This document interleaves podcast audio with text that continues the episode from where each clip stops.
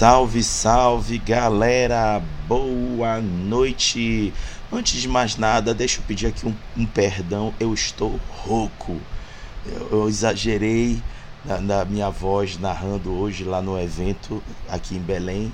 E agora estou lascado, mas foi por uma boa causa, porque é, né, nesses eventos que eu participo, que é a usina é, Conecta da Paz, a gente leva a cultura geek nerd para as comunidades, comunidades que geralmente não têm recursos para ir nos eventos que ocorrem na cidade. Então, eu adorei ter perdido a voz nesses eventos. Crianças, adolescentes da comunidade indo lá jogar RPG, rindo pra caramba das merda que a gente faz em jogo que só o RPG fornece para a gente.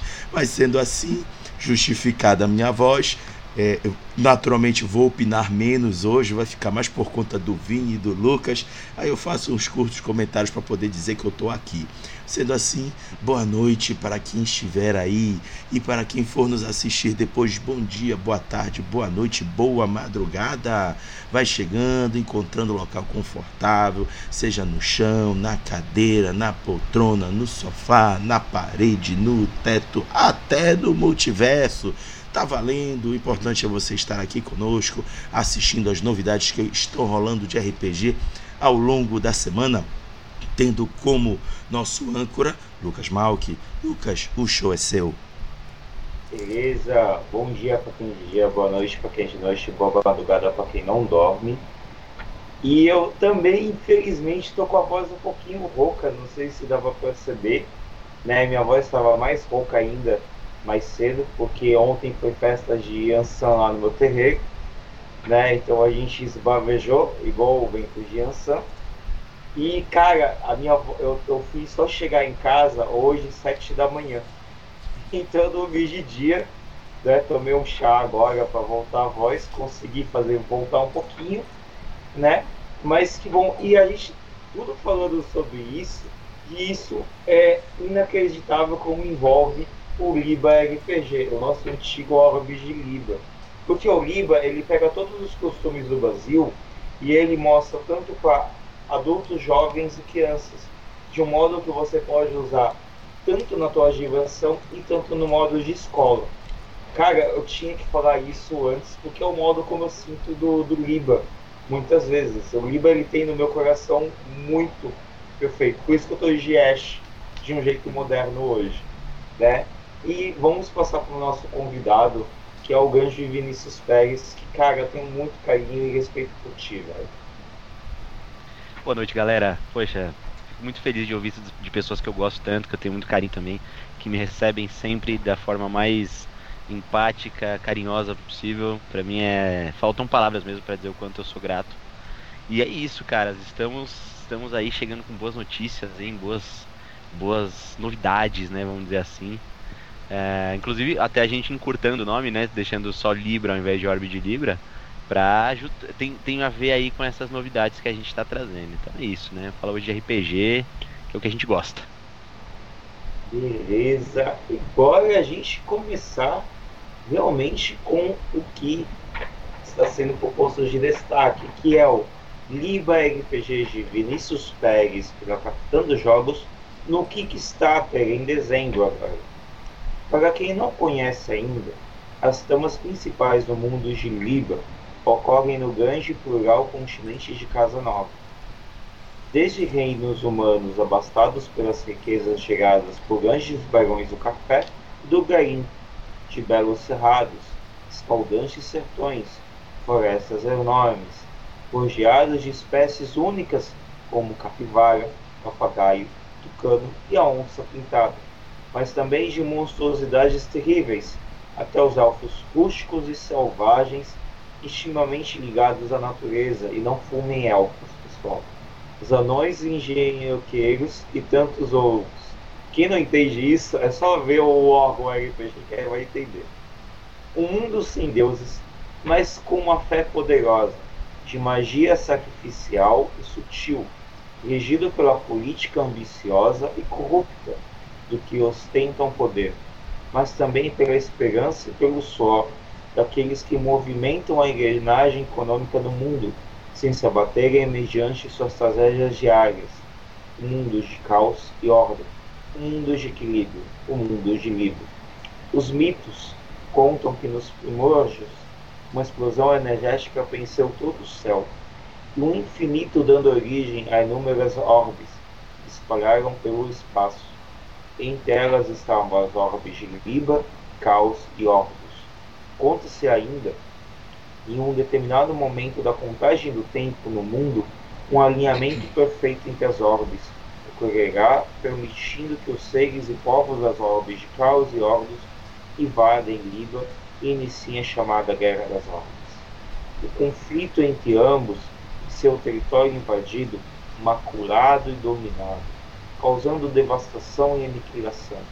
Milhões de anos à frente, os primeiros humanos, elfos e pequeninos, além dos sanguinolentos Taus, surgiram em Levante, continente ao leste do mundo de Líbano, ao mesmo tempo que seus assentamentos cresciam e se desenvolviam os conflitos cada vez mais recorrentes e brutais antes dos Taus, e suas próprias tribos se acentuavam.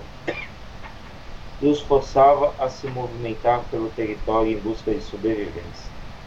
Um processo migratório levaria a maior parte das raças a navegar para o oeste por traiçoeiras e agitadas águas desconhecidas até encontrarem um novo lar, ou como batizariam o enorme continente Casa Nova, local onde encontrariam seus nativos, os anões exóticos Azagres, além de outros novos desafios, entre grandes transformações e miscigenações durante eras de acontecimentos de grupos e organizações, evolução e troca de conhecimento, tecnologias, rudimentar experimentos alquímicos destrutivos, o mundo de Liba se manteve vivo e repousa em sua melancólica e imprevisível quarta E hoje, aqui entre nós, iremos descobrir com o autor as novidades que irão vir, contemplando esse Kickstarter para os apoiadores brasileiros.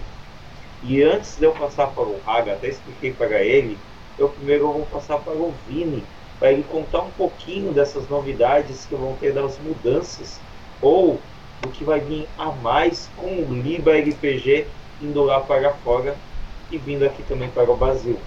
Então, Vini, a palavra é com você. Isso aí, cara, exatamente, né? A gente está trazendo essa novidade que o projeto vai passar por um, um, financiamento coletivo lá fora, né? A gente vai lá, vamos, vamos colocar lá no Kickstarter. Já estamos trabalhando em todo o processo aí de como vai ser feito. A gente já está com o Fast Play já na, na sua fase final aí para tradução. E a tendência é que a gente abra no dia 19. Isso já está praticamente confirmado né, dia 19 de dezembro seria a abertura. E aí o que, o que, que a gente tem pensado a respeito disso, né? É importante a gente dizer. Que primeiro de tudo a gente abriu uma, uma enquete, né? A gente abriu uma enquete com os apoiadores e a gente teve assim uma, a, a, a opção na verdade era entre as pessoas é, esperarem o Kickstarter para a gente ter uma melhoria no livro, ter um acréscimo de algumas de algumas partes do próprio livro, alguns capítulos serem ampliados, inclusive é, a respeito de magias, conjurações, mandingas, simpatias, outras, outros seres, monstruosidade, monstruosidades e criaturas, enfim, várias coisas, né? E, ou não, se as pessoas não preferiam que ficasse da forma como tá, parcialmente colorido, inclusive.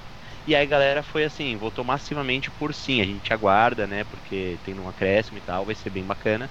É importante deixar isso claro também, porque já que o pessoal está aguardando e tem sido uma comunidade super legal conosco, que a gente está atrasado a entrega, eu acho que nada mais justo do que trazer benefícios para todo mundo que apoio tenha aguardado sem nenhum custo adicional. Então foi uma coisa que eu internamente conversei com o pessoal, achava necessário, achava que era importante isso. Então o livro hoje ele vai ganhar cinco especializações. Ele vai ganhar, ele dobrou o número de magias bases que, que tem lá como modelo. A gente vai ter um acréscimo de várias criaturas para o bestiário. Nós tivemos a adição de uma mecânica central, que é a fofoca. A gente pode falar um pouquinho sobre isso. A gente teve algumas melhorias de outras mecânicas, algumas lapidações. A partir que você vai jogando, você vai sentindo coisas que podem ser melhoradas, né? Então o jogo ele vai vir mais maduro, vai vir melhor, a gente vai adicionar mais coisas, a parte de cenário também provavelmente vão, vão receber algumas adições, inclusive mais ilustrações para dar mais informações visuais para os mestres de jogadores. Com tudo isso, para a gente é um, é um passo muito importante. Inclusive, né, agora só sintetizando isso quanto ao uso do termo Libra apenas agora, é porque é o seguinte, orbe de Libra e Libra é a mesma coisa, tem o mesmo sentido, né? É a mesma coisa você falar planeta Terra e falar só Terra, que a orbe é o conceito de planeta. E pra gente seria uma, uma facilitação para traduções, né? Então se a gente mantém o Libra, a gente consegue usar esse mesmo nome em qualquer, praticamente qualquer lugar, né, que a gente levar o livro. Então mantém uma identidade que fica mais facilmente padronizada. Cara, Papinho e já adora a parte da fofoca, né, cara? A gente não tem como esconder essa parte, não. É, fofoca é uma mecânica que, que a gente é, adicionou. Ela é simples, né? Não tem segredo nenhum. E é uma mecânica que incentiva, na verdade, as dinâmicas narrativas de fato. É uma mecânica de, de narrativa mesmo. Então dá pra usar isso de forma bem brasileira, de criatividade, brincar e ver o que, que sai. O que, que muitas vezes a imprevisibilidade do processo é que vai gerar às vezes um gancho de aventura. Cara, é, não querendo cortar o, o Haga para fazer parte das perguntas, mas é uma coisa que é muito engraçada. Eu tô, eu tô assistindo Mulher Rei aqui nesse, nesse momento, né? Parei um pouquinho para começar o, o giro. E tem uma parte do Mulher Rei, é um, é um, é um pequeno spoiler, mas cara, é muito engraçado porque tem até a ver com o Liba. A mina pega, ela se encontra com um brasileiro, brasileiro no filme, né? E aí ela chega por uma fofoca que o brasileiro fez, ele contou sobre o plano do, do reino rival, né? Do, do, da, do reino de Oiá contra o reino de Dalmé. E aí ela foi logicamente chegar e contar a fofoca justamente com a mãe dela, né, que é a, a rainha guerreira a mulher rei, e ela não sabia que era a mãe dela. E aí, tipo, é aquela coisa, como a fofoca, ela, ela, ela, ela junta, né, o povo em si, e quem começa a fofoca é justamente quem? Um brasileiro, cara. Caraca, velho, olha isso. É nosso, né? Essa é cultura nossa. Ninguém tira. Verdade, cara. É. Raga, pode começar suas perguntas. É, acabou que o Vini matou várias das minhas perguntas na fala dele. Inclusive, teve um, um, uma pessoa que me segue lá no cu, lá no meu cu. a quem não sabe, é, o cu agora tá é, na moda, né? O... É, é um aplicativo de mensagens e ele me perguntou se o Orb de Libra tinha mudado somente o nome para Libra. Eu acabei respondendo errado para ele que não, que o Libra era o cenário e seria um suplemento. Me ferrei, vou ter que ir lá depois dizer para ele que eu errei e que ele estava correto. É, mas enfim, já o, o Vini já adiantou bastantes dúvidas. Aí eu vou aproveitar que o Lucas tocou no assunto da fofoca. Eu vou tirar uma dúvida minha, que é uma dúvida de concepção é, Vini, o que tu esperas? Qual é a tua intenção de tentar obter é, através da mecânica de fofoca dentro do Orb de Libra? Qual é o efeito que ele causa de fato no que o jogo se propõe a entregar para os jogadores? É, são dois pontos né, que eu foco no, no, na utilização, na incorporação, na verdade, dessa mecânica. O primeiro é trazer cada vez mais elementos que sejam tipicamente brasileiros, e transformá-los de alguma forma em regras ou mecânicas que funcionem. Em segundo lugar, está aliado diretamente a essa ideia de, de, de, um jogo que, embora seja um jogo de fantasia, né, fantasia tropical, ele é um jogo bastante político, ele é um jogo de bastante intrigas, é um jogo que tem todo, carrega todos esses simbolismos de disputas entre povos, entre a fidalguia e, a, e, os, e, a, e os plebeus, é, as lutas existentes entre grupos, etnias, classes, então isso está muito presente. Então, o, conceito de fofoca, ele também está ligado nas intrigas palacianas, né? Só que a, a, partir da nossa perspectiva enquanto brasileiros. Como ele é uma, me uma mecânica de narrativa compartilhada, vamos dizer assim, né? Estou dizendo isso de forma mais, mais liberdade, poética, né? Uh, ele permite com que sejam inseridos a partir dos próprios jogadores elementos na história. E isso vai fazendo com que a criação fique naquela tabelinha entre mestres, jogadores, e até porque a fofoca ela pode dar errado. dar errado também é parte do contar a história.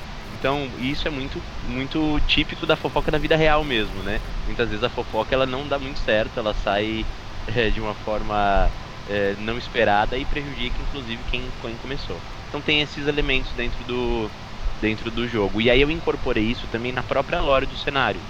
Então a fofoca ela também é um jogo, como um jogo de roda, né? É, no cenário. Então ela também existe. Aí fica essa coisa meio é, quebrando uma quarta parede, digamos assim. Uhum. Boa, pode ir, Lucas. Eu vou ser um pouquinho aproveitador, porque assim, eu, eu sempre vou, eu sempre tô sabendo alguma coisa antecipada. Justamente pela parte da fofoca. Né? Justamente pela parte da fofoca, que eu vou perguntando para as pessoas. Né? E aí eu vou chegando, comendo pelas beiradas e eu desculpo o que que tem. É, e eu sei um pouquinho aí sobre uma certa especialização né? É justamente dela que eu quero que você, você tome foco na minha pergunta, mas eu quero saber um pouquinho dessas especializações novas que estão vindo. Inclusive a parte integrada, mas tudo bem. é, uma, uma delas, por exemplo, é o mandingueiro. Mandingueiro é uma especialização da classe devoto, né, onde já nós tínhamos o milagreiro, já tínhamos o missionário, agora a gente tem o mandingueiro, que faz um apanhado de várias culturas, crenças religiosas ah, ligadas a culturas afro-brasileiras. Então a gente consegue trazer isso de forma um pouco mais clara, mais é, menos genérica, um pouco mais direcionada. Aliás, é importante dizer isso, com o aumento das classes, né, o aumento das especializações, foi possível deixar menos genéricos alguns pontos e mais específicos, que aí dá um sabor muito mais próximo do que a gente está acostumado, né? Então, é, quando você tinha menos especializações, algumas coisas eu tive que colocar ali fazendo um meio campo para duas, duas saídas, né? Agora já consegui especializar, especificar na verdade um pouco melhor. Então isso também é muito legal, muito bacana. Vai ter o médium, o médium também vai ter uma série de características próximas a questões de religiosidade, espiritualidade. É, vai ter uma classe que no, o nome dela ainda uma, uma especialização, né? O nome não está batido ainda ao martelo, mas ah, por enquanto estou chamando de político. E vai ter várias habilidades como agitador popular, é, ter informações privilegiadas, ter às vezes grupos que o seguem ou financiam. E vai ter um monte de habilidades super legais. Eu acho que as experiências de jogos vão, vão ter um ganho muito, muito, muito visível agora. É, eu vou ler aqui uma mensagem do Colsen que está pelo perfil A Chave Perdida RPG. Ele diz o seguinte: essa mecânica parece muito boa. Fica imaginando aquele bardo maligno espalhando é. boatos. Não precisa ser nem maligno, se é, se é bardo, moleque tá lascado. é, cara, e assim, aí eu, eu deixei como inclusive um atributo básico para que não fosse, por exemplo, parte de um, de um fosse um subatributo de algum outro atributo, ou mesmo uma habilidade de especialização para que ficasse um pouco restrito. Não, eu, eu deixei isso como aspecto cultural mesmo. Então Sim. é um atributo básico. Aliás, houve também uma redução né, de, é, de seis atributos, nós deixamos apenas quatro. Por quê? Ao invés de termos força e vigor, deixamos apenas força. E ao invés de astúcia e sabedoria, somente astúcia, porque em termos de mecânica não estava tendo tantas diferenças. e na distribuição de pontos ficou melhor a forma como foi facilitado. E aí a adição do atributo fofoca. Então ficaram cinco atributos, né, na verdade, no total. Sim. Só que o atributo fofoca e tem uma regrinha diferente, a forma como você calcula define é, o, o, seu atributo. É, mas é, é, bem interessante. Assim, eu acho que vai render no mínimo diversão e o pessoal vai, vai dar risada. Também acho. É, inclusive, ainda falando da questão do bar da fofoca, naturalmente eu me lembrei da conversa do Gary com aquele bardo do The Witcher, em que o bardo apresenta a canção para ele, né? Aquela canção jogue, jogue uma moeda para o seu bruxo. Aí o, o, o, o, The Witcher vira para ele e fala: Mas eu não fiz tudo isso. Eles não precisam saber. É. é essa é uma amostra clara de fofoca, né? Essa é a fofoca. E o fofoca aqui no jogo, né, no, no, no Libra, ele tem uma conotação assim até mais ampla do, do, da sua aplicabilidade. Não necessariamente é só uma, um fuxico, de, ah, viu ali, ó, que roubou a galinha do vizinho e tal. Não, às vezes pode ser realmente colocar aquela aquela maldadezinha, uma mentirinha ali, ou exagerar alguma coisa, ou mudar o foco. De repente o grupo está sendo acusado de alguma coisa. Não, na verdade não é. Vocês sabiam que é o Haga? Ah, é, o Haga, não sabia e tal. E aí vai. E o mestre também, ele participa, né, da, das rodadas de fofoca, fazendo o papel de curioso. Ele é o curioso. O curioso, na verdade, simula os PDMs da envolvidos na cena. Então ele fica fazendo perguntas a cada jogador durante a rodada para que cada jogador continue a narrativa com os, de acordo com as mecânicas tem um número né, x de palavras que podem ser usadas é, mediante as perguntas que vão sendo feitas que vão sendo geradas pelo mestre. E aí vai vai fazendo as rodadas né? Boa. Pode ir Lucas. Show isso me lembra inclusive até mesmo tem uma uma série que vai se tornar filme agora que é do Gostosuras e Travessuras que o personagem principal é o Curioso. É um, é um, é um supostamente um menino, né, que usa um, um, uma máscara aqui, né, um, tipo um, não é o coisa do, do da abóbora, mas é um, um saco que tem um rosto, né, e aí ele justamente ele coloca as histórias, ele sempre, ele se perceber é como se ele estivesse colocando como protagonista, né, mas são, são boatos que, que vai ouvindo ao redor, né? E aí vai sendo colocado. E ao mesmo tempo, uma coisa que eu acho engraçada, fica assim, o, o meu ser espiritual é o Boto. Né? É, isso já é de baixo, isso a gente vê várias vezes aí. é, o Boto a gente nunca imagina, a gente sempre imagina aquele garanteador tal, mas ele é, é ótimo de briga. E nisso, por que, que eu estou falando do Boto? É que você falou que vai ter novos monstros. E também vai ter nova. É, eu não sei se você ainda está usando o termo povos, ou o termo raça, o termo. Boa, só, boa, boa, o que você falou é muito legal. Eu ia citar isso agora também, ainda bem que você, citou, você comentou. Uhum. É, nós, eu, eu, fiz uma alteração do termo raças para ancestralidades. Porque antes, o, o, termo usado raça, ele era por designação de espécie. Porém, mesmo assim, nós sabemos que esse termo hoje já está caindo em desuso, não é uma coisa que o pessoal está usando. Então, como teve a oportunidade agora de refazer certos, certos elementos, adições, fiz essa alteração. Então, agora a gente está usando o termo ancestralidades. E não só isso. Ah, eu não lembro se vocês, eu não sei se vocês chegaram a, a dar uma olhada no livro básico. Todas as chamadas ancestralidades, né, as anteriores raças, elas tinham nomes alternativos no, no cenário eu vou agora padronizar, usar apenas esses nomes alternativos. Então nós não, eu vou abandonar os termos elfo, Entendi. anão. Claro que é uma analogia, são inspirados, mas eles como eles têm características específicas do cenário, eles não são é, clássicos, por exemplo, pinçados do que a gente conhece do D&D, ou por exemplo de alguma outra literatura, eles são revisados, eles são é, revisitados. Aí eu estou utilizando esses nomes alternativos até para ficar com essa conexão direta. Porque mesmo os elfos, né, vamos colocar assim, do cenário, eles são bastante diferentes da concepção de elfo que a gente tem em outros lugares. Então é, é, é, uma, é uma decisão, é uma escolha mesmo para que não fique muito estereotipado e eu possa brincar cada vez mais fugindo dos estereótipos que a gente já conhece. Show.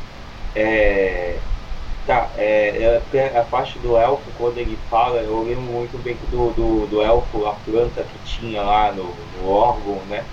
E aí eu peguei em respeito a ele, né?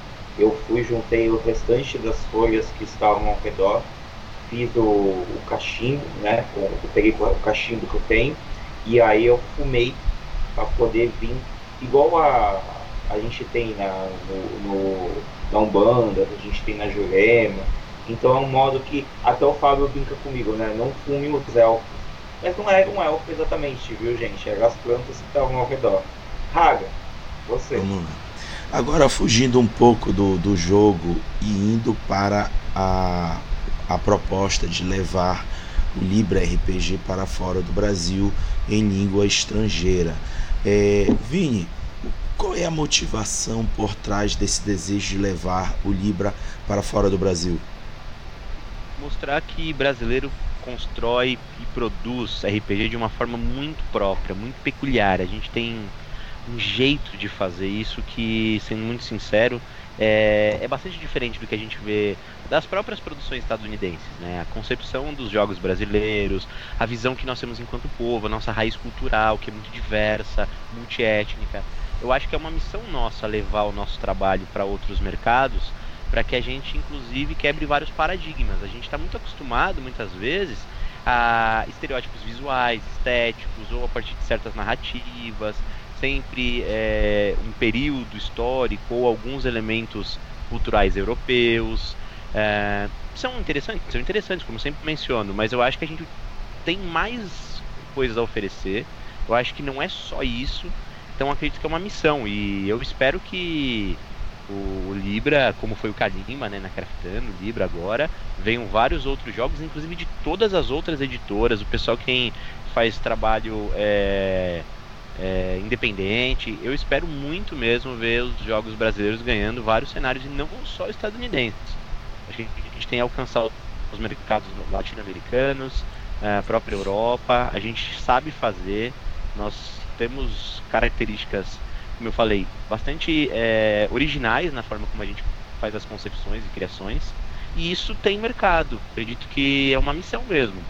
Motivação maior é essa, levar um pouco do Brasil para esses territórios. Boa. Lucas. Bem, a gente também acabou falando aqui bastante da parte tanto do sistema, do, do cenário em si, da motivação lá fora, mas também uma coisa que acontece bastante do, do Liba é que ele foi inspirado em um quadrinho. Né? E esse quadrinho é uma coisa que movimentou bastante tanto o público em si né, do, do Liba RPG e tanto do, da parte do, de outras áreas do, além do RPG. Só que eu não estou sendo mais, é, eu não estou mais ouvindo tanto da parte do quadrinho. Né? Então eu queria saber, tem novidades no quadrinho, tem novidades além do livro base, em cima, você pode falar um pouquinho deles? Tem sim, cara, tem sim. Os é, é, eles foram aqui. Eu nunca tinha feito roteiro para quadrinhos. O, de, o ilustrador nunca tinha feito um quadrinho na vida. É, o diagramador nunca tinha diagramado um quadrinho. Então foi um baita laboratório. A gente começou a fazer o que a gente podia, da forma como a gente podia. Então foi criando um projeto ali mais infanto-juvenil, com alívios cômicos, né, um, um toque um pouco mais bem-humorado, inclusive. E temos novidades sim. Os quadrinhos estão passando por uma revisão também visual de vários pequenos trechos, páginas e até mesmo as características é, visuais dos personagens. Por quê? Porque isso é como eu falei, a gente estava construindo isso juntos, né? Então a gente ia colocando os elementos nacionais mais dosados. A gente não tinha muito essa experiência de como fazer. Foi o mesmo caso da primeira capa, né? Lá do Fast Play, lá da primeira versão que a gente apresentou para a comunidade. Então a gente vai re é, reorganizar, digamos assim, tá? alterar, trocar algumas ilustrações, os personagens vão vir com algumas novidades e nós teremos mais outros seis é, é, seis edições que não foram lançadas ainda. E isso tudo vai ser um compilado. E aí esse compilado vai ser entregue também para os apoiadores, né? Dependendo do nível que você apoiou, você vai receber impresso, inclusive, esse compilado de, da, das aventuras todas. São, serão 12 capítulos. Show, show. Bem, paga? Bora pra rádio? Bora pra rádio. Então vamos lá, galera. Chegou o momento sonoro aqui do, do, do quadro em que a gente vai apontar canções que se relacionam com o tema de hoje, que é o Libra RPG. E essas canções irão tocar lá na rádio RPG Pará, que é uma brincadeira que a gente faz de misturar música com RPG. Toda manhã alguém aponta uma canção e essa canção toca para a galera se divertir. E aqui, Lucas, o Vini e o Hagabashi, que sou eu, é, vão indicar canções, a começar pelo Lucas. Beleza. A minha indicação, ela na verdade, elas são três cantos que a banda Chinelos de Couro ela juntou no só, que é Brincando nas Férias, Baga Glorioso São José, Baga Boiadeiro. Se a gente perceber, o, o, o IBA, ele é algo que, ele, além de cativar a nossa cultura, ele consegue até trazer outros tipos de mecânicas, além da fofoca que eles estão falando, né? Como trazer vida parlamentas, trava-línguas, cantigas de roda. E eu estava lendo esses dias o Acalota, a Acalantopia.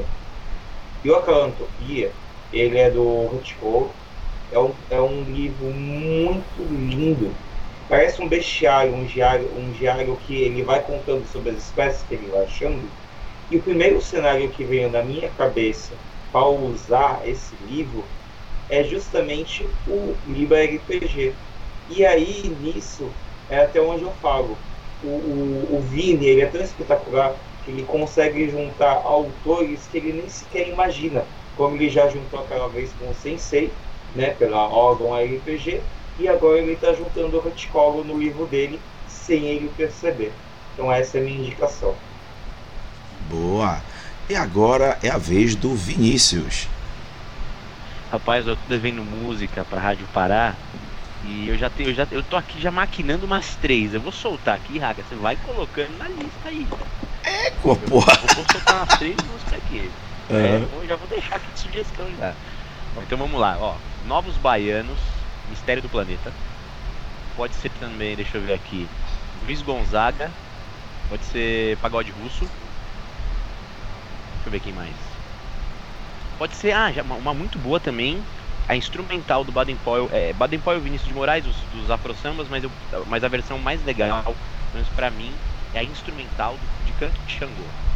É uma batucada que tem uma energia que é assustadora, assim, é muito, muito bom. Opa, Essa, essas três aí acho que já, já dá pra começar a brincar.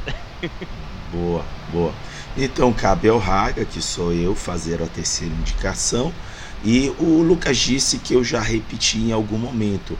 A gente já está com mais de um ano tocando música todo santo dia. Eu não sei dizer se já foi ou não. A minha memória não dá conta disso não. Mas como é uma canção que é muito bonita e tem uma boa representação do que é a, a nação brasileira e o povo que habita nela, ela é a canção Admirável Gado Novo do Zé Ramalho. É uma, uma canção assim que, nossa, ela me toca muito, tem uma mensagem muito forte nela. E eu deixo aqui para vocês também escutarem lá na rádio RPG Pará.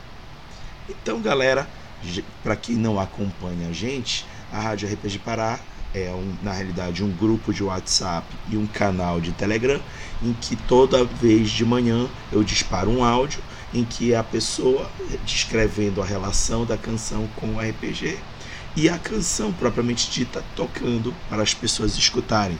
E, e a do Lucas, a indicação do Lucas vai para terça-feira, a do Vinícius vai para quarta-feira e a minha vai para quinta-feira. Rapidinho, rapidinho. Diga. Eu vou tomar um pé Tá bom. E é, vou daqui a pouco jogar o link aqui no chat para quem não acompanha a rádio poder acompanhar. Lucas, pode prosseguir. Beleza. E agora a nossa uma próxima faixa de pauta aqui, cara, também é um RPG nacional muito querido, que é uma nova chance de Mares do Sertão no cartaz. O RPG sobre Nordestes, Repentes e Revoluções está de volta. Jogue para transformar sertão em mar. Mares do Sertão está financiado e essa campanha é uma continuação da campanha original anterior ela funcionará como uma pré-venda com descontos, como uma última oportunidade para conseguir os baralhos físicos é, e ter a novas metas é, estas na à tona. E durará até o dia 31 de dezembro desse ano. Então, quem ainda não conseguiu apoiar o Maria do Sertão, essa é uma nova oportunidade de você conseguir fazer o sertão virar mar. Agora as nossas considerações. Paga abaixo. É, cara, eu tive a oportunidade de fazer um, uma leitura coletiva com o Diego sobre o conteúdo que vai compor o Mares do Sertão e depois também tive é, a oportunidade de com ele é, sendo arrepentista que é a, a, figura que assume o papel de narrador, narradora ou narrador é chamada de repentista. E Ele foi o nosso repentista e eu devo dizer que eu penei. Por que, que eu penei? Porque o, naturalmente o autor do jogo quer estimular as pessoas que estão jogando a entrar na vibe do jogo. E quando se diz entrar na vibe do jogo, quer dizer que a gente tem que rimar. Nossa senhora, eu passei sufoco, viu? Eu tentei fazer isso agora e eu, eu me arrependi porque eu não rimei nada com nada, velho. Mas olha, só o é uma fato. mecânica bem legal, né? É, só o fato da gente tentar rimar já é a proposta que o jogo tende a trazer para as pessoas que estão jogando. Então, eu acho legal vocês se darem essa oportunidade de provar, conhecer esse jogo maravilhoso que é Mares do Sertão. Vini, seus comentários. Jogão, né, cara? Eu tenho acompanhado, tenho visto, tudo é muito bonito, tudo é muito bem feito. Tem uma proposta muito interessante, a gente chamou também, né? É, levamos lá pro 20 Contar para bater um papo.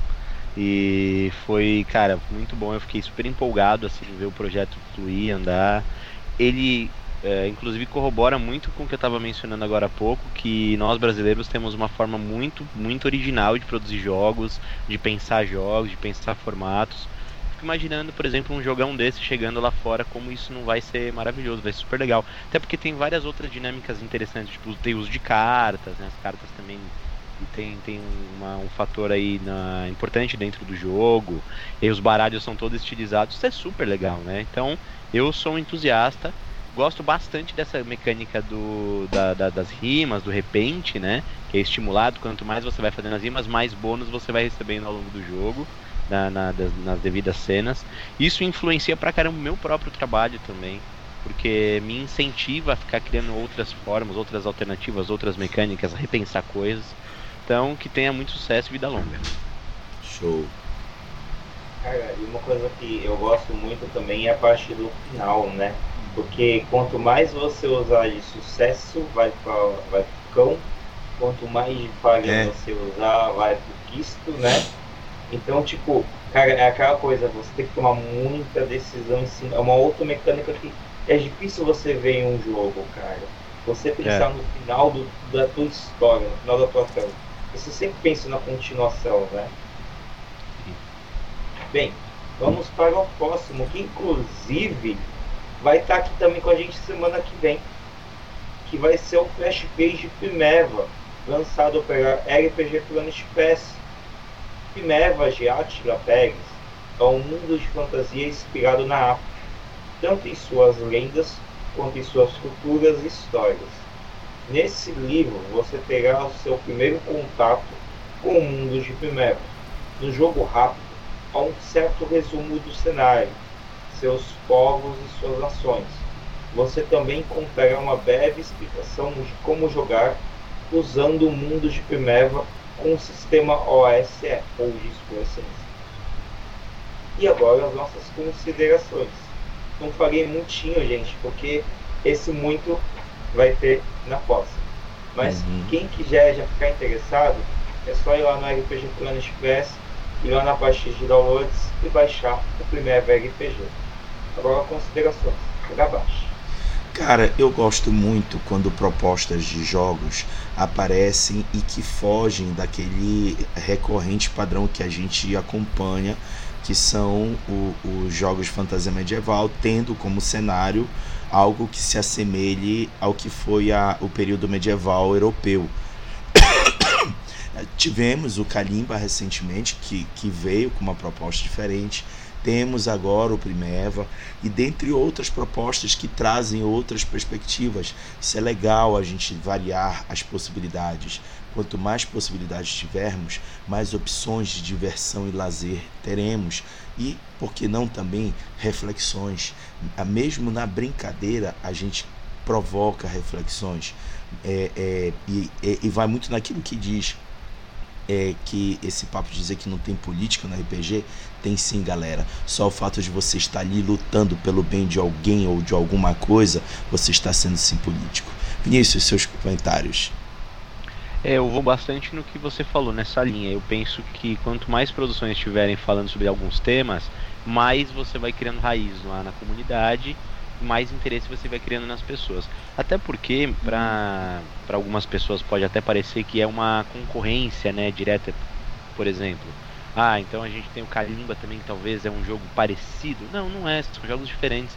São uhum. jogos que têm apenas uma mesma raiz, estão discutindo coisas diferentes, outros cenários, outras alternativas, outros, outros sistemas, e tem que ter cada vez mais. Eu tive a oportunidade, inclusive, no, no DOF desse ano, de falar com alguns autores que estavam interessados em construir coisas a respeito de Brasil, comentando sobre o livro e tal.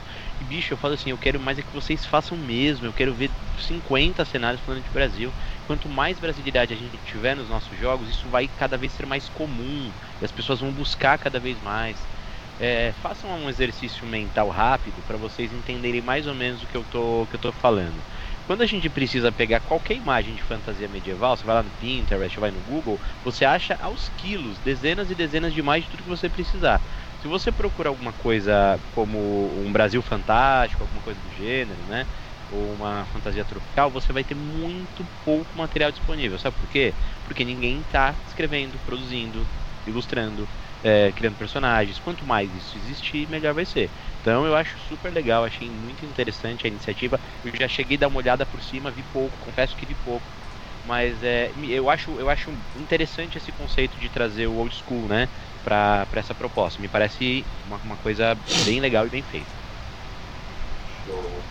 Cara, e, e é onde eu falo, é, é bom a gente ter cada vez mais cenários é, com, com, temas que podem ser parecidos, mas são diversos ao mesmo tempo ainda mais usado em outros tipos de sistemas, que nem é o caso do Primeva, porque aí a gente tem mais indicação. Se de repente a pessoa ela gosta de um, de um modo old school, se a pessoa gosta de um modo de PBTA, se a pessoa gosta de um modo de narrativa compartilhada, consegue fisgar essa pessoa. E a gente às vezes, a gente, a gente é muito egocêntrico.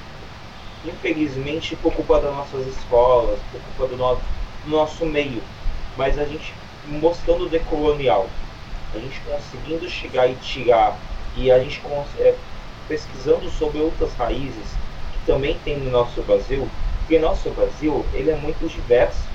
O nosso Brasil ele tem sangue afro, ele tem sangue africano aqui, ele tem sangue chinês oriental aqui, ele tem sangue australiano aqui, né? A, gente, a gente tem vários sangues indígenas dentro de nós, então vamos valorizar cada vez essas culturas que muitas vezes a gente não consegue achar nas escolas.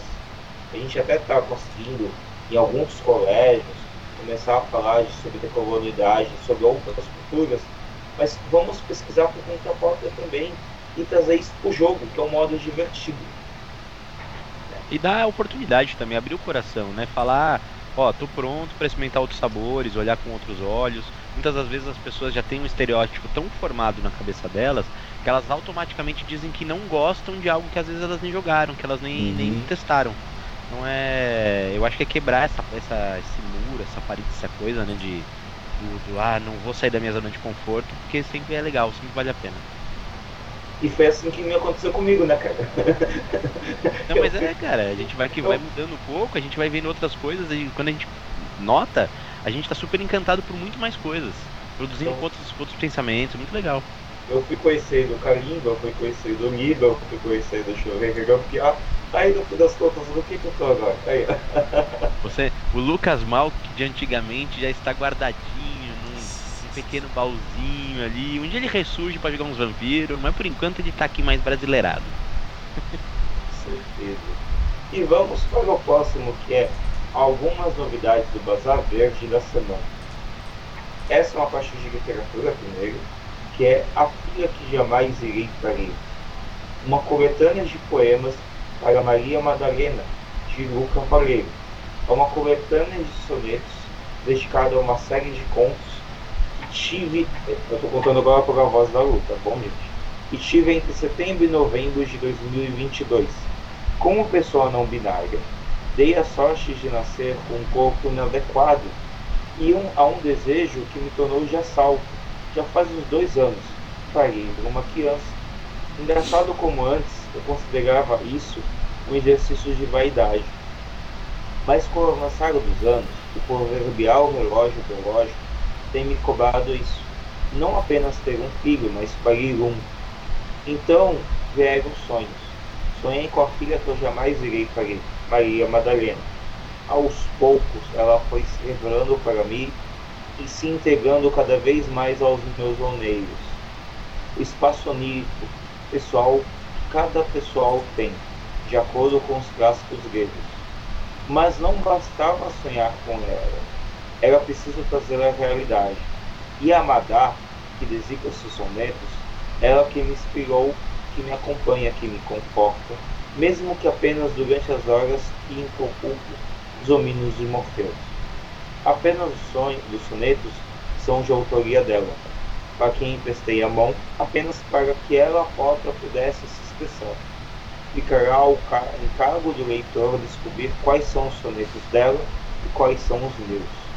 A filha que jamais irei ler, uma coletânea de poemas para Maria Madalena, é dedicada a todas as mulheres, não importa se cis ou trans, que assim como eu, por algum motivo, jamais realizarão os sonhos de gerar vida em seus ventres. A todas vocês, com quem compartilho essa dor, desejo que pelo menos no sonhar você possa encontrar seus filhos tão desejados, assim como eu encontrei minha doce, pequena e amável Maria Madalena.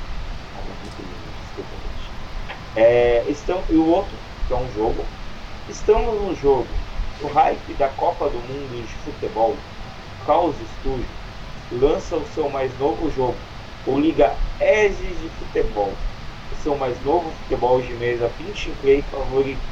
E a Liga Edge de Futebol está em toda parte.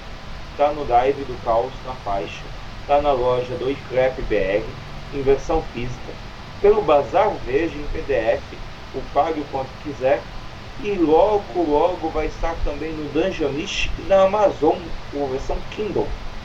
Entre um jogo e outro da Copa do Mundo, aproveite a reunião dos amigos e faça sua sala um verdadeiro estádio de futebol. E por último, a menção especial e honrosa. Eu sei que a gente não está falando de nenhum livro dele, mas cara, esse autor ele merece essa menção, que é o César Capardo. Pois além de ser um game designer talentoso, está sendo indicado para concorrer ao Tabletop Awards é, 2022 como finalista na categoria Designer do Ano, um dos prêmios mais importantes do mundo quando o assunto é criação de jogos. Galera, bora votar em, em by Sérgio Acapaco nesse formulário aberto do voto público que a gente vai estar deixando aqui na descrição do vídeo.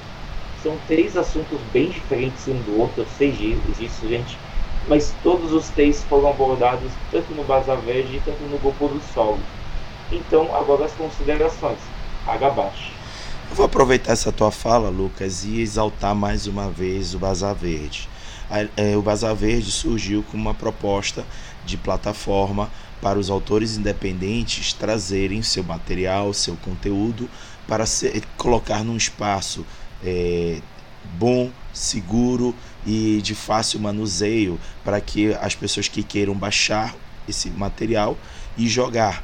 E aí, é, para minha surpresa, ele não está sendo utilizado tão somente para jogos, ele também está sendo utilizado para todo e qualquer produto que seja textual ou ilustrado.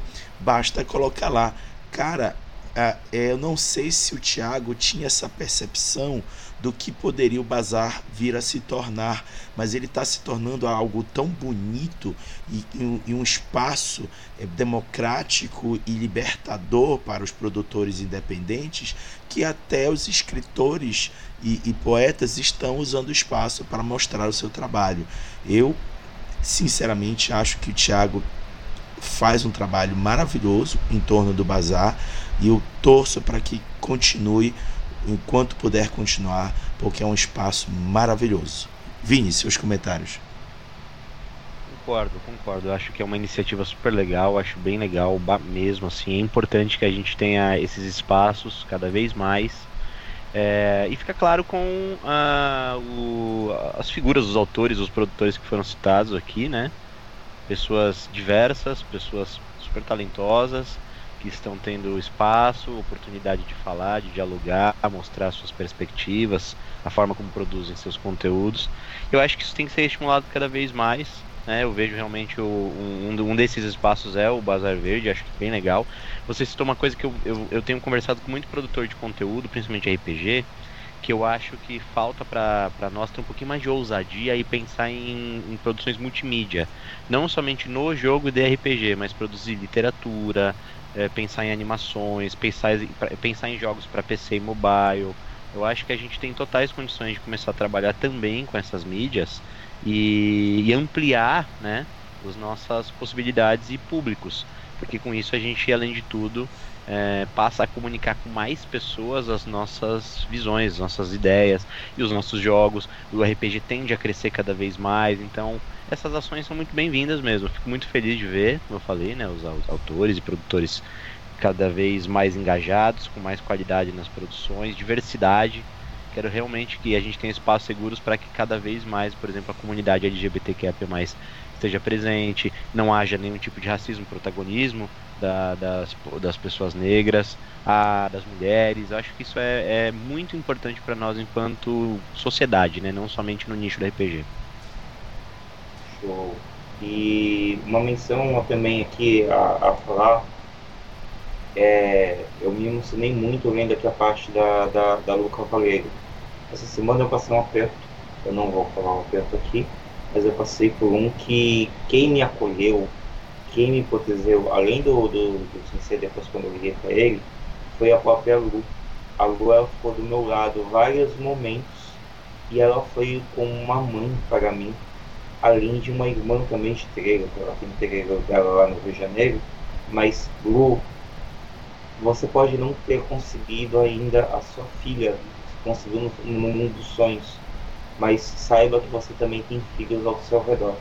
E eu me considero como um filho seu, além da minha mãe, Tati Gemanjá, e as outras mães que eu tenho lá no meu terreiro. Então, agora vamos para o próximo, que é novidades de RPG no mundo do grupo solo RPG do Facebook. É, o primeiro é o Dados e Golaços, especial edições de M10 do Amir. Eu falei que a gente ia ver bastante do Amir aqui também. Olha lá, mais um Psycho Pass. Um jogo de futebol que se importa com os outros. Jogue dados e golaços, seleções. E se divirta com um jogo rápido, imersivo e que vai direto ao ponto. Agora também tem o Dominus Mundo Sombrio de Andéias. O mundo não é como pensamos nas sombras, criaturas sobrenaturais espreitam os mortais na procura de vítimas ou fantoches para seus jogos de poder. Você e mais um grupo de pessoas tiveram a infelicidade de cruzar o caminho dessas criaturas e sobreviveram de alguma forma. Agora, seja por vingança, dever ou na busca de conhecimentos ocultos, ocultos e poder, você se tornou um caçador nesse mundo sombrio. De Lucas Kyo tivemos o, dois jogos, Dominus Domador é, 1.0. Fica aí a versão de 1.0 de mais oráculo que o Lucas criou, criou para a coleção de Meme Trilogia. O objetivo é criar uma pequena é, regra no qual simula a captura ou formas de domar criaturas em suas campanhas de RPG, seguindo apenas três passos simples e diretos. Também teve o Ferreiro 1.0. Bom, após pagar aquelas, aqueles camaradas que parecem estar 24 horas por trás de uma bigorna em frente ao forno e lenha com mais de 200 graus Celsius. Agora você pode simular seus trabalhos de uma maneira bem simples e fácil. Espero que esse material humilde sirva para mesas de vocês e assim dar aquele belo toque de espiritualidade e problemas esses para seus jogadores ou personagens. Giondoro também teve dois, que foi o, o Cthulhu Solo, Aurora Solo com regras bem minimalistas, e o Magnificar de Aires, da que é um hack de Destroy Stigander Aires para ação investigativa no estilo de thrillers de suspense e mistério de Gabriel Félix também teve dois jogos, que foi o regra opcional para quem quiser mestrar e jogar RPG solo do Cthulhu Dark, mas com opções de regras de combate simples e desafiadoras. E também teve o Gigante Sanidade, uma versão modificada de Cthulhu Dark, ideal para aventuras curtas ou no máximo de interseções. Também teve os geradores de cenas iniciais de Guilherme T. Silveira. E fica aqui o convite para quem quiser conhecer um pouquinho do sistema 3DX. O 3DX é um sistema de RPG de mesa gratuito com licença pública, Open Game License. Confira seus principais aspectos. Possibilita jogar aventuras em qualquer cenário. Proporcionam uma criação de cenários de personagens descomplicada. Envolve poucos cálculos matemáticos. É fácil de aprender e ensinar. Contém regras objetivas. Requer apenas três dados e seis faces. Funciona tanto no RPG solo quanto no RPG em grupo viabiliza a adaptação de outros materiais de RPG e provê o essencial para elaborar suplementos. Acesse gratuitamente todo o material no servidor oficial do Discord. E, para quem não estiver no grupo do solo, você também tem o site do RPG Solo Brasil, que inclusive hoje mesmo foi atualizado com jogos que são lançados no grupo do RPG Solo, que quem atualiza lá é o Lucas Pio, que a gente citou aqui. E cara, vocês não perceberam, foram 10 jogos que eu falei. Tinha mais jogos, só que eu cheguei e eu falei assim, tem que fazer uma seleção de 10, porque o máximo de imagens são 10. Então esses foram as seleções que estiveram lá. São jogos até um pouco diferentes dos outros, dos outros aqui também, mas não tinha como deixar eles separados ou não falar sobre eles. Raga, só as considerações. Eu já ia comentar, caramba, foi jogo pra cacete essa semana, viu? Hum. É, é, e inclusive eu estava até me perguntando antes de chegar ao final da, de, de, dessa pauta, é, que caramba, estão deixando isso tudo só no Facebook, não tem nenhum portal, nenhum centralizador, porque Facebook ele é cascata, da forma que vai se embora lá para baixo para tu encontrar de novo só com muita paciência, porque não tem uma busca que ajude a chegar lá. E aí tá aqui a descrição, o Lucas colocou lá no finalzinho que o site RPG Solo Brasil tá guardando tudo devidamente lá na página deles. Pô, legal. Dou parabéns aqui pra galera. Vini, seus comentários. O pessoal do solo normalmente produz bastante coisa, né? Eu, eu nunca tive uma experiência com jogo solo, assim, eu não.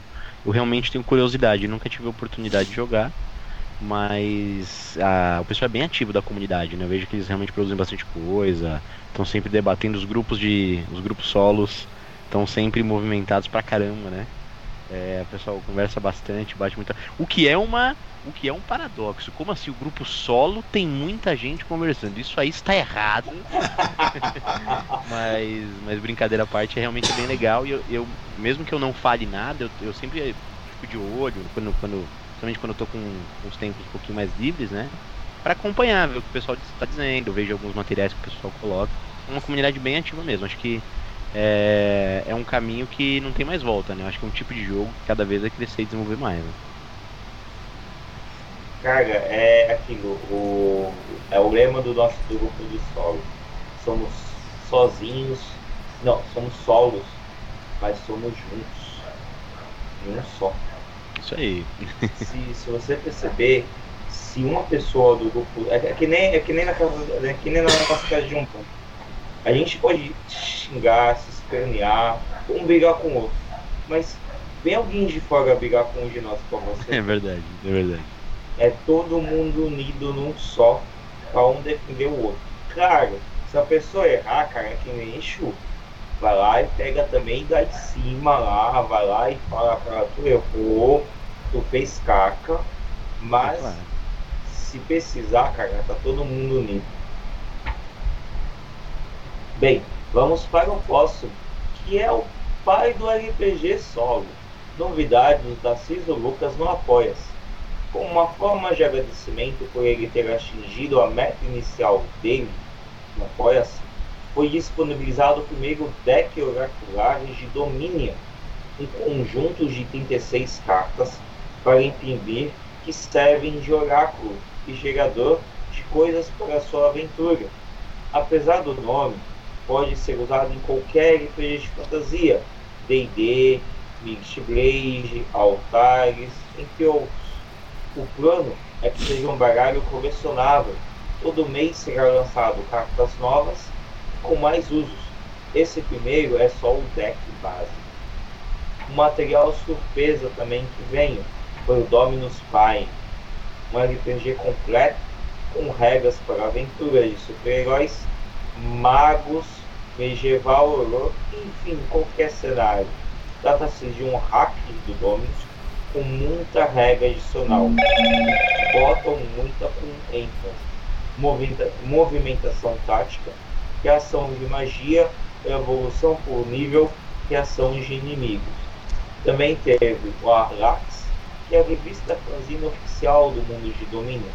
Nessa terceira edição, teremos um conto inédito, explicações sobre Black Runes e regras, entre outras coisas. Uma vez que o mundo de domínio engloba cenários que vão desde a fantasia clássica, como velhas histórias, crônicas de Mona Sun, viagens através de domínios, entre outros, até cyberpunk, com cyber cidades e cyberware, e ópera espacial, como jornada espacial. Alax é um emaranhado de regras, expansões, revelações, tabelas, aventuras e contos para tudo isso. Esperamos muito que vocês curtam. Quer ter acesso a esse e mais outros quase 60 materiais. Eu tinha colocado aqui 50, mas já está quase chegando 60 pra gente. A partir de 5 reais por mês, é só ir lá no apoio da Cisa Lucas. Agora vamos às considerações. Paga abaixo. Eu vou me focar no deck oracular de domínio. É, uma das coisas assim que me despertou a, o interesse no baralho como ferramenta de jogo foi o próprio Mares do Sertão. É, eu me toquei em um determinado momento que a disposição das cartas estava atuando exatamente como um oráculo atua dentro de um RPG solo. E aí, quando aparece o Tarcísio com um deck se propondo a fazer isso, expande os horizontes do que o RPG pode se desenvolver como narrativa, porque a proposta de um oráculo, seja em uma tabela com resultados ou através de cartas tiradas aleatoriamente de uma pilha, é exatamente isso: é dizer um, um, caminho aonde a cena deve percorrer, mas a narrativa quem, quem estabelece é você. Então achei muito interessante. Eu começo a vislumbrar sistemas podendo evoluir por esse caminho. Vini, seus comentários. Eu volto a dizer, né? Eu não, eu não tenho muita experiência com RPG solo, mas eu me, me interesso bastante em ver essas alternativas que são criadas. Por exemplo, o, seguindo também na carona que você mencionou, esses decks eu fico já imaginando que podem ser utilizados em qualquer RPG, né? Eu imagino qualquer RPG pode ser, pode, você pode utilizar, incorporando aquilo como, como mecânica de jogo que desafia ali. É, Aí o desafio pode ser de várias formas, né? Você pode estar desafiando tanto o jogador quanto os personagens. E aliás, isso é importante que fique claro na mecânica, né? Para você expressar isso com, com, clareza. E, mas é muito legal, é muito interessante, bastante dinâmico. Me parece uma, uma boa alternativa. E, e, e eu, eu, gosto muito de ver os autores, também os produtores de conteúdo que têm suas, seus espaços, suas páginas, suas próprias editoras, que mantêm às vezes financiamentos recorrentes abertos, né, que oferecem materiais. Isso é ótimo, cara, muito bom. E cara, é, é uma coisa que ele chega até o pessoal do card game, né? Porque ele fala aqui que ele é colecionável, ele vai ter as cartas do deck básico e vai ter novas cartas por mês. Né? Então é aquela, aquele pessoal que gosta de colecionar. O pessoal do card game é assim, né? Você não gosta de ficar num único card game, eles gostam de colecionar. Né? E aí lembra até o Jict, o, o jogo de board game lá que você tem as cartas, né, você tem que ir fazendo a, as histórias em cima, né? E as ligações, ou Black Stories também. E aí você pegar, você levar isso pro modo do RPG, usando como oráculo, até amplia as ideias que de repente você pode não ter, você não tem na hora na cabeça, mas aí você vendo a imagem você vai ter. Então te, se torna um auxiliador, né, cara? Bem, vamos para o próximo, que é o Novidades no Itio pelo horóscopo. É, é, experiência total é algo que ganhamos e acumulamos em várias sessões de RPG. O total Nos ajuda a nos libertar dos vilões que nos espetem e jogar o jogo que queremos. Cara, é uma parte bem pequenininha, mas é porque assim, quando você chegar naquele level máximo, o que, que você vai fazer adiante? E o Total XP te ajuda nisso. Rodrigo, suas considerações. Cara, eu fiquei em dúvida se é um conteúdo ou é uma experiência compartilhada com, com a comunidade. Cara, eu, eu, eu, sinceramente, pelo que eu pude entender, é um relato dele ah, legal. com a parte do, do, do, Quando você chega no XP. Porque se você percebe, em muitos RPGs você tem o level máximo, quando, uhum. quando é o RPG com level, né? E aí, quando você chega naquele level e você quer continuar, como que você faz? Aí ele colocou o relato dele. Saquei. Bom, eu não sei se é exatamente esse caminho que ele tentou transmitir, mas eu vou passar a minha percepção. Ah, é natural que no começo, assim como na vida, em qualquer coisa que a gente se dedique, a gente siga os mesmos passos de quem veio antes da gente. E aí, um determinado momento em que a gente compreende como esses passos são dados, o porquê eles são dados e para onde eles são dados, a gente começa a enxergar outros caminhos, que são os caminhos que nós queremos percorrer. E isso acontece também com RPG. A gente aprende como um determinado RPG funciona, suas mecânicas, seu cenário, mas aí em um determinado momento a gente começa a se perguntar: é isso mesmo que eu quero jogar? E aí tu começas a explorar outras possibilidades. Aí tu vai vendo, ah, isso aqui é legal, mas ainda não me atende. Aí tu vai, tu vai, tu vai, tu vai, tu vai. E em um determinado momento, eu brinco dizendo que é que você consegue transcender aquilo que está à sua volta. Você se encontra é, como pessoa jogadora de RPG e sabe exatamente aquilo que você busca e não o jogo que te satisfaz, mas aquilo que te satisfaz como pessoa jogadora de RPG. Vini, seus comentários. É, isso varia um pouco de jogo para jogo mesmo, a questão de, de nivelação, né? É, a partir de evolução de personagem. Acho que é interessante essa leitura, essa avaliação que ele faz do tipo, olha, cheguei ao máximo que eu podia evoluir, o que isso significa daqui para frente, né? Eu acho que tem muitas abordagens, você pode entender isso de várias formas, claro, isso vai depender também do jogo que você está é, jogando, mas chegar num certo ponto onde você já desenvolveu o máximo suas capacidades, normalmente pode estar tá aliado ali, pode estar tá atrelado à idade, ou uhum. alguns determinados estudos, práticas, né, condições fisiológicas, é, é, eu acho um debate muito interessante, até mesmo colocando uma, um questionamento muito importante do tipo: será então que em algum momento o personagem vai perdendo seus, suas estatísticas, elas vão ficando piores novamente conforme ele envelhece, ou deixa de praticar os ofícios que ele tinha conhecimento? Fica aí a, o questionamento.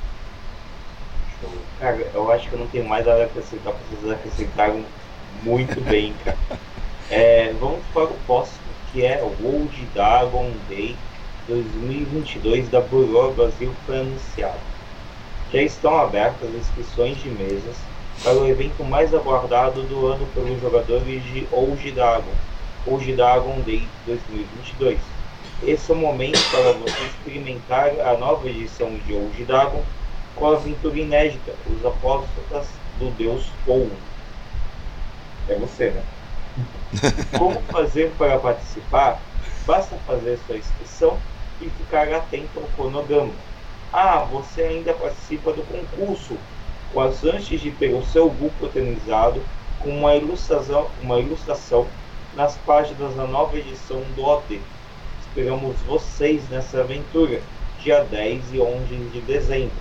Ah, e detalhe, a aventura vai ser liberada, eu não falei muito da aventura aqui, ela vai ser liberada dia 6. Então até dia 6, gente, ainda não tenho muito o que poder falar sobre ela. Mas depois do dia 6, aí eu comento. Agora as nossas considerações. Paga abaixo. Cara, é, o, a gente estava conversando com o Pop domingo passado, aqui na, no Giro da Semana, e eu comentei para ele que é muito legal nesse trabalho que eles desenvolvem promovendo o Dragon Day. Eles fazem algo muito bacana. Eles preparam uma aventura toda estruturada, toda bonitinha, com tudo que é preciso para jogar. Você não precisa nem comprar o Dragon para jogar. A própria aventura se sustenta. E aí é, você, eles entregam os personagens prontos com ilustrações, tudo com ilustrações na medida do possível, do material gratuito. E ainda você consegue participar dessa, dessa campanha de fotos. Você só precisa fazer uma foto do teu grupo jogando e disponibiliza lá para eles. E aí, eventualmente, alguém é escolhido e recebe uma premiação. Isso tudo gratuitamente. É um trabalho de comunidade que, a, que o grupo faz com os fãs. Eu acho isso sensacional. Quem dera todos pudessem fazer a mesma coisa, porque você cativa a comunidade. Quando você tem uma, uma comunidade cativa, ela tende a te apoiar ao longo da sua existência. Vini, seus comentários. Exatamente. E se não estou enganado, é o 11 primeiro ano, né? Segundo. De... Décimo segundo, né? Décimo segundo ano. Uh, e, é, poxa, é super legal, cara. Eu acho que você falou uma, uma grande realidade. Quanto mais você está próximo à sua comunidade, você mantém essa comunidade ativa, uh, dialoga com ela diretamente e absorve muitas das coisas que são passadas, a tendência é que realmente você tenha longevidade. Não à toa que a gente está falando de um jogo que já tem 12 anos, né? a gente não está falando de qualquer coisa. Então, tá colhendo todos os louros e merece demais. Eu tem um carinho especial com o Dragon, né? Ele foi o primeiro sistema utilizado pro Orb, então. Ah, gente, não tem problema falar Orb não, viu, gente? Não tem, mantém, não tem problema não, né? E, e aí é muito bacana, cara. Eu acho que eles têm um futuro, assim, muito longo. Eu não consigo ver o, o Old Dragon ficando para trás. Ele vai sempre manter essa base de fãs old school, né? O pessoal que gosta muito desse jeito de produzir jogos. E, pô, o financiamento tá mostrando, né, o que eles são. Pessoas que são competentes, sabem o que fazem, né? Cara, eu também fico muito feliz, ainda mais quando ele é representado, né? a cara de felicidade dele. É, sempre uhum. feliz embaixo das barras. Uhum. Bem, vamos ao próximo, que é mais alguns dos lançamentos da Jambô no CCXP que já foram anunciados em seu perfil. Nossa, a, a, Jambô, a Jambô vai matar, que é o Holy Avenger Paladina Volume 2. É, Paladina Calmir, Bucha da Tormenta, Clériga da Magia. Esses aventureiros têm contas a acertar com o clérigo do caos. Não, não. Mais perigoso de Arthur. Marcelo Cassaro e Erika Alvano continuam a jornada da Paladina. Só aventuras T20, que são chamando todos os aventureiros. Essa é uma coletânea de seis aventuras clássicas de Aqua, revisadas e adaptadas para a Tormenta 20. E cara, é muito legal ver, ver aí que tem o Paladina número 1, um, cara. É muito, é muito feliz ver isso daqui, cara. E agora as nossas considerações. Detalhe, gente, semana que vem ainda tem mais uma novidade da Jambô a Jambô ela soltou muita coisa pro CCXP, cara. Velho do céu. Então, tem gente que tava chorando e falando assim, cara, como que eu vou ter dinheiro pra tudo isso? Lá no CCXP, a pessoa só vai gastar na Jambô, cara. Porque é muita novidade ligada. Eu gostei das novidades. Raga, seus comentários. Tá, o meu comentário vai ser uma provocação. Te prepara, Vinho, eu vou te provocar. É, tem, um, tem a Jambô fez algo que eu curto muito quando as editoras fazem. Elas convocam os seus fãs para produzir junto com elas. No caso, eles convocaram a comunidade para produzir contos em torno do cenário de Tormenta. E aí tá aí produzindo os contos que eles vão lançar lá no, no, no CCXP. Isso eu curto pra caralho. É, eu já tive a oportunidade de participar de uma coletânea de autores com um conto, só que voltado para vampiros em geral. É, foi muito bacana ver aquele contozinho que eu me dediquei para escrever impresso, sendo lançado numa livraria, a galera ir lá comprando, apresentando suas perspectivas, foi sensacional. E aí vim, agora eu, me, eu aponto a minha mira para ti. Bora fazer algo em relação a Libra RPG? Então você está muito bom de ler mentes, né? Ou você está hackeando as conversas que rolam entre os produtores aí de conteúdo no WhatsApp, o, a turma da, das editoras. Sou eu.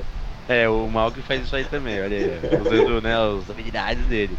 Não, com certeza, isso está no nosso, nosso planejamento. A gente quer abrir sim é, projetos que a gente traga outros autores, a comunidade para escrever contos, é, produzir é, material mesmo que tenha relação com os nossos jogos. Porque jogos são coletivos, eu acho que é importante que a gente tenha a perspectiva de quem está jogando, de quem gosta de ler sobre a, a lore do cenário, as histórias, os personagens.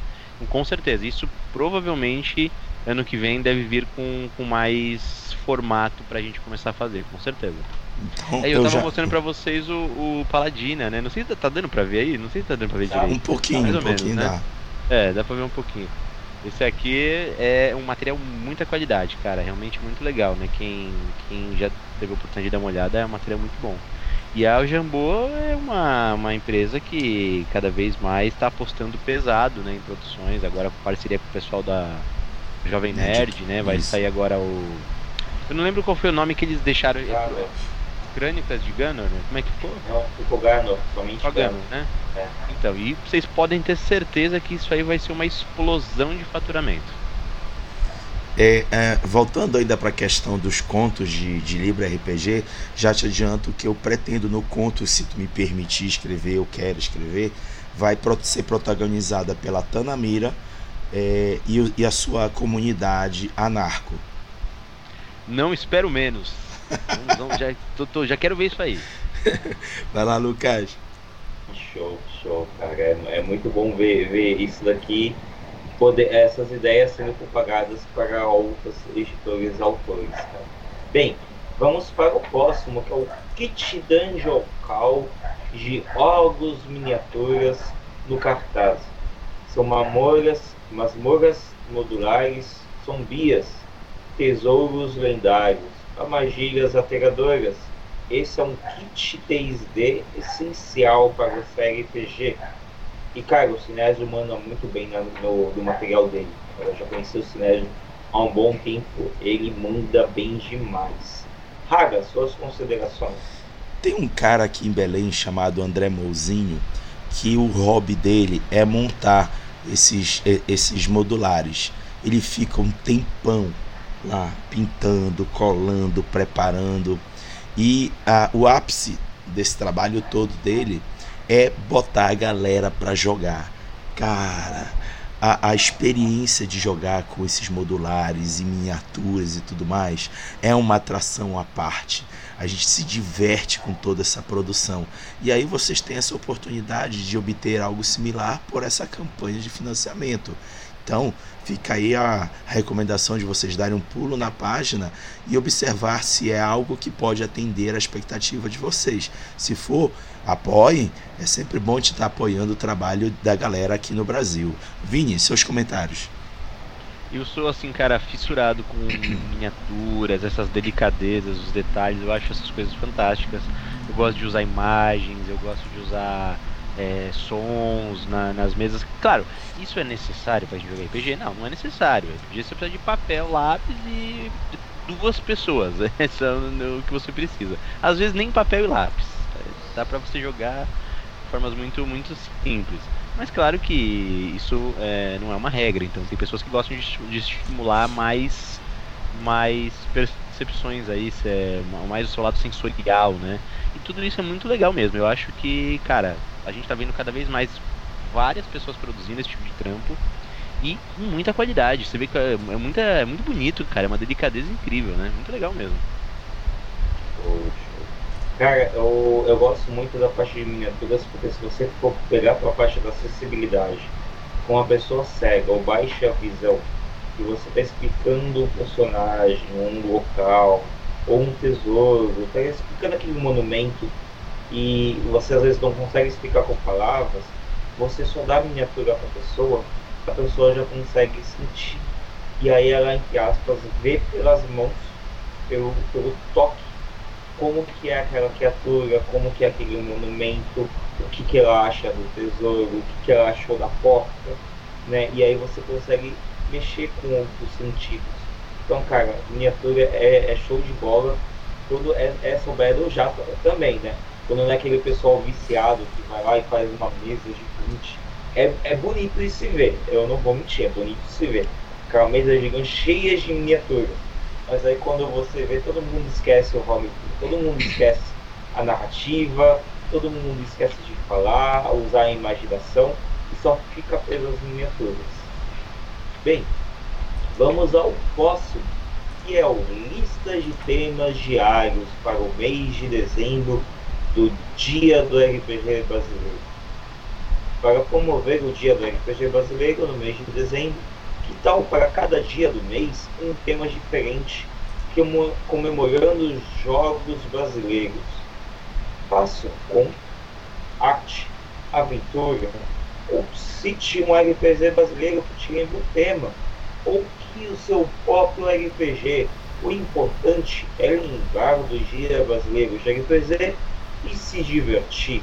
E os a cada dia aqui são 1. Um, medieval 2. Cooperativo 3. Acessibilidade 4. Espacial 5. Futurista 6. Mulheres 7. Navegação com capa espada 8. Steampunk 9. Cyberpunk 10. Comédia 11. Musical ou dança 12. Educação 13. Anime 14. Captura 15.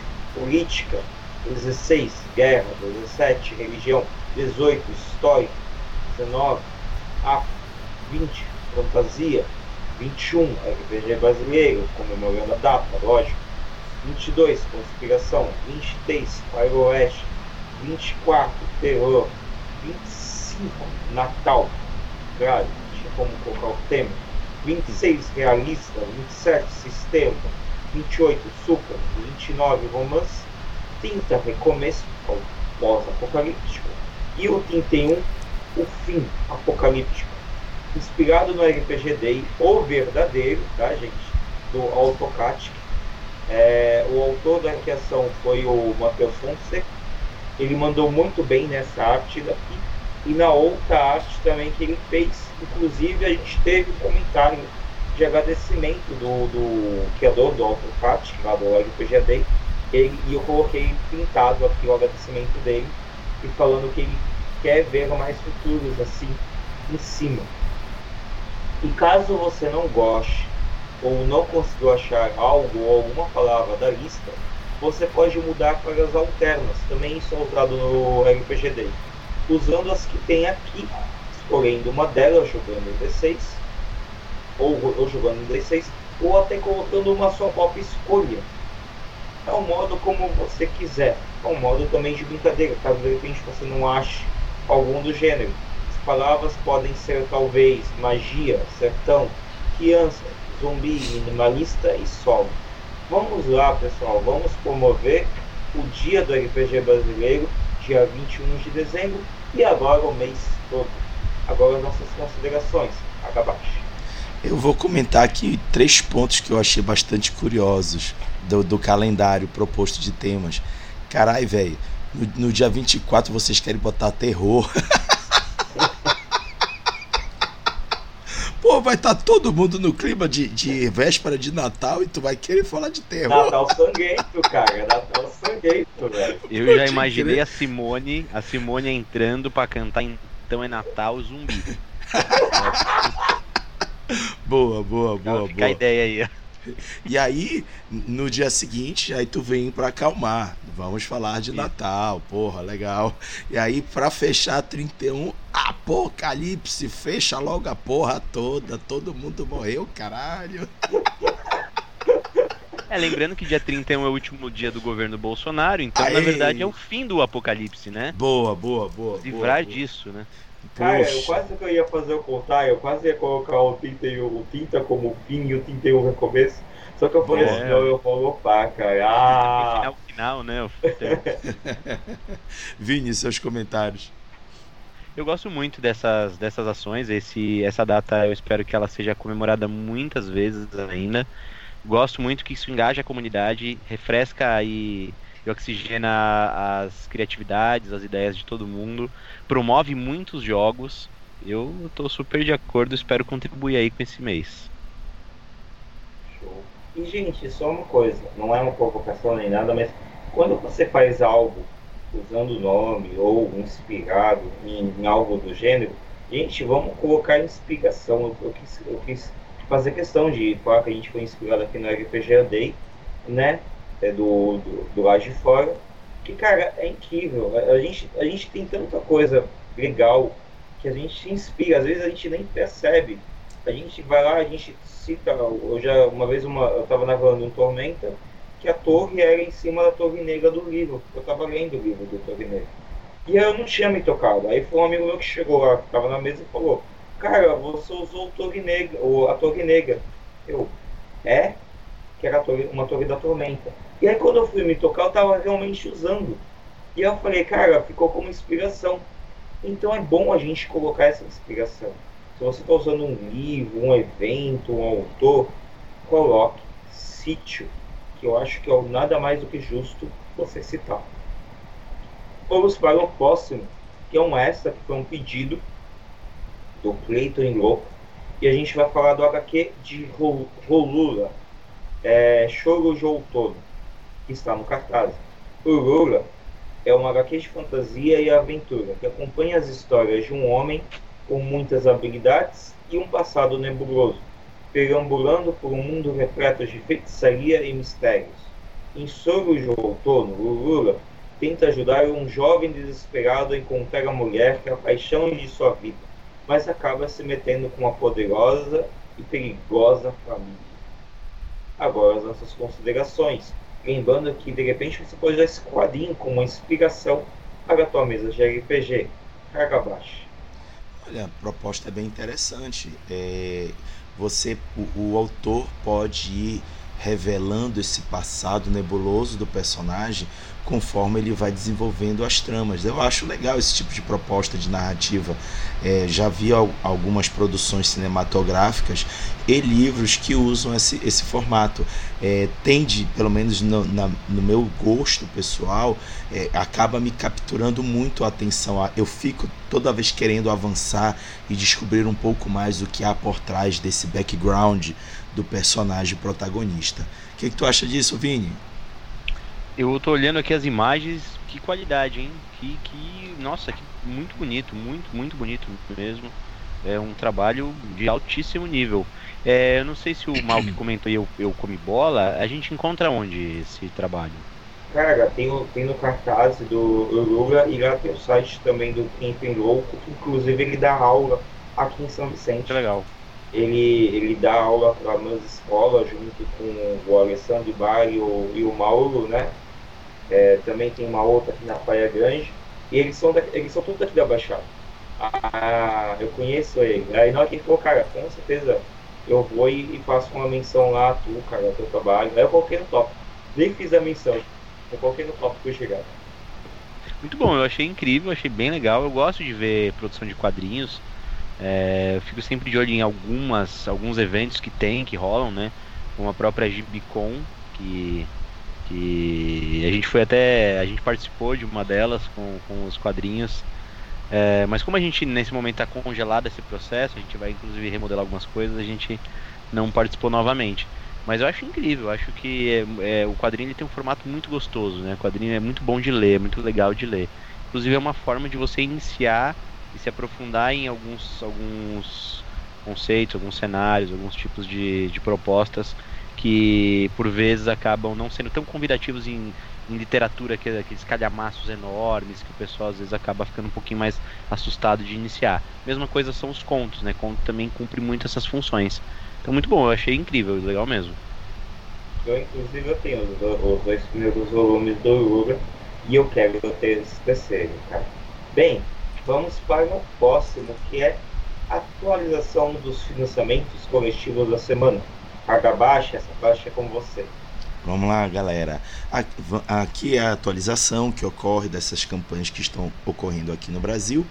E vocês percebem aí nos gráficos que depois de duas, três semanas, não, é, três semanas é, da, do, da participação ter ido para acima da linha da média, novamente voltou a ficar abaixo.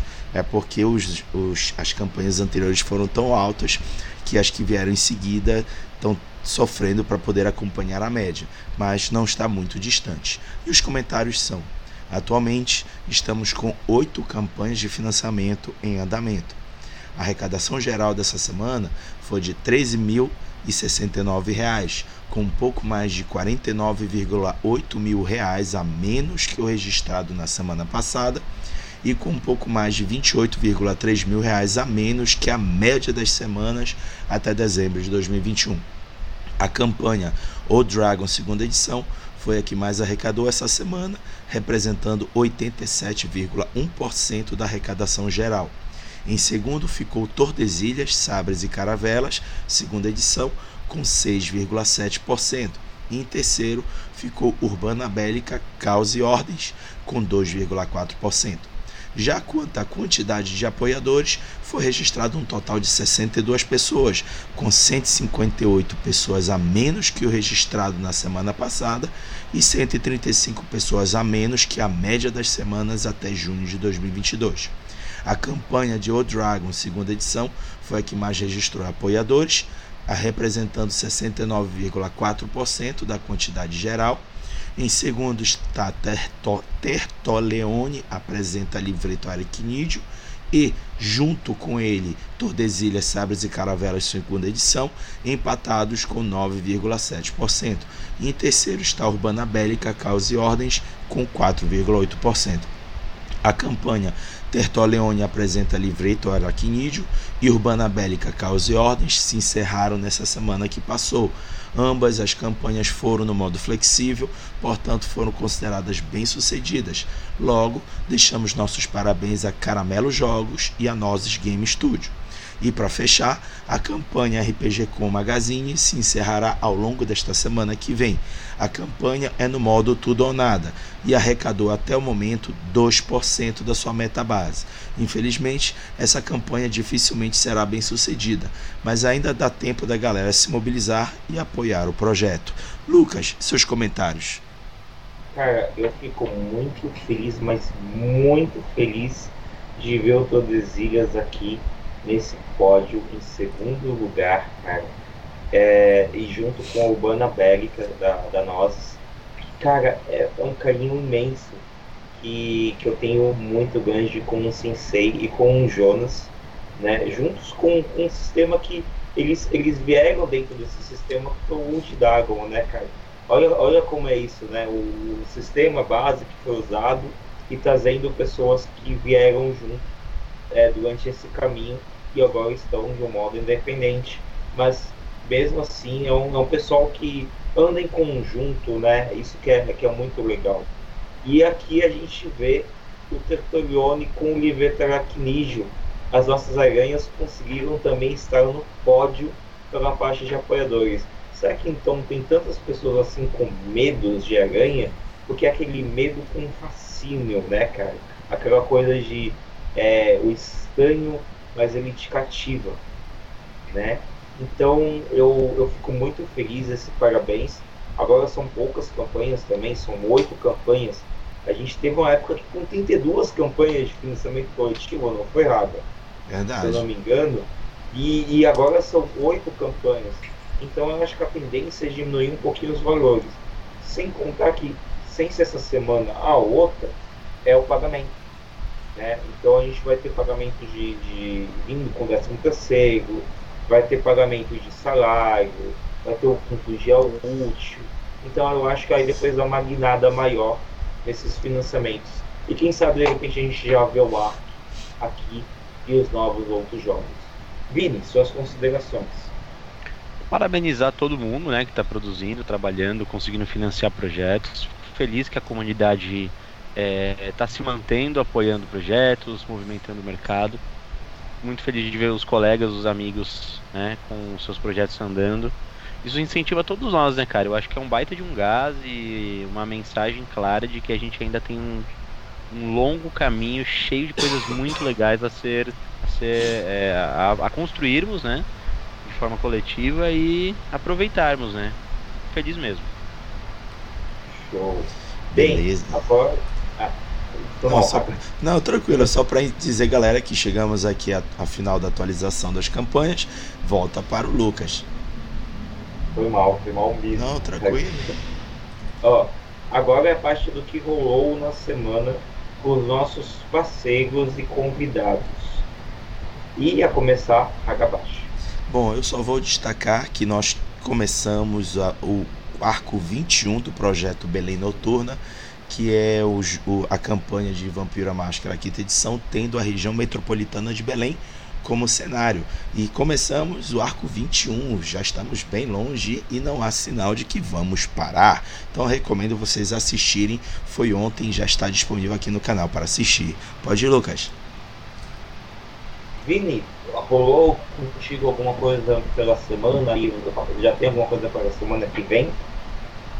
A gente está com o Fast Play em, em finalização para fazer a tradução.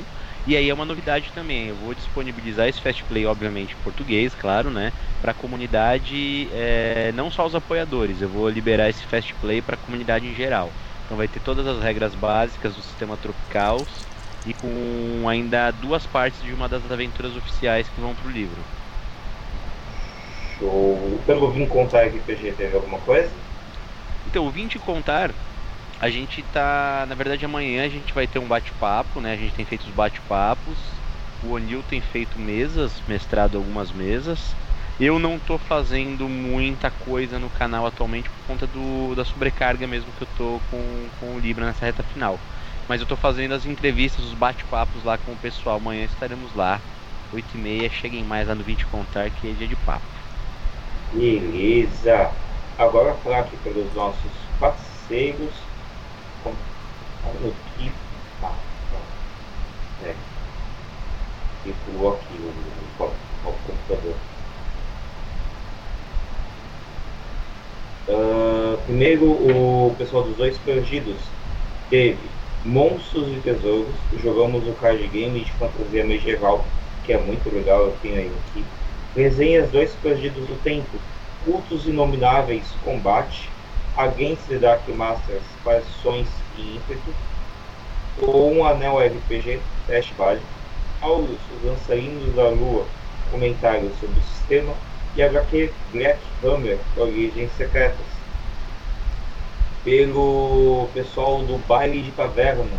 Na semana que passou, tivemos o lançamento do episódio 4 da nossa campanha oficial Geompis, usando o sistema de RPG OP, RPG Loucura Planos. Na próxima semana, na terça, dia 29, teremos o início da aventura de Dungeons and Dragons no universo de Tenorin, é, o Colégio dos Barros, transmitido em Twitch, Baile de Taverna, na sexta teremos o lançamento do quinto episódio da campanha Loucura entre Planos no Podcast. Segue o baile. E, pelo do Sensei, teve. Batemos duas metas, sendo uma meta surpresa. Teve o artigo do Vanguarda ainda melhor, com melhoramentos do sistema, o Todezine do dia de novembro e o plantão simulado. E por fim da órgão RPG teve o Urbana Bélica, Kalimba RPG, Sherlock Holmes e Alien. Uh, e também, agora a gente fazer um último destaque, que é das editoras e autores que estão fazendo Black Friday, ou fizeram Black Friday. Né? Alguns a gente vai ter até semana que vem, que vai ser o pessoal da New Order falando das duas pré-vendas que se iniciaram. Eu não coloquei aqui porque iniciou na sexta e eu faço as pautas na quinta.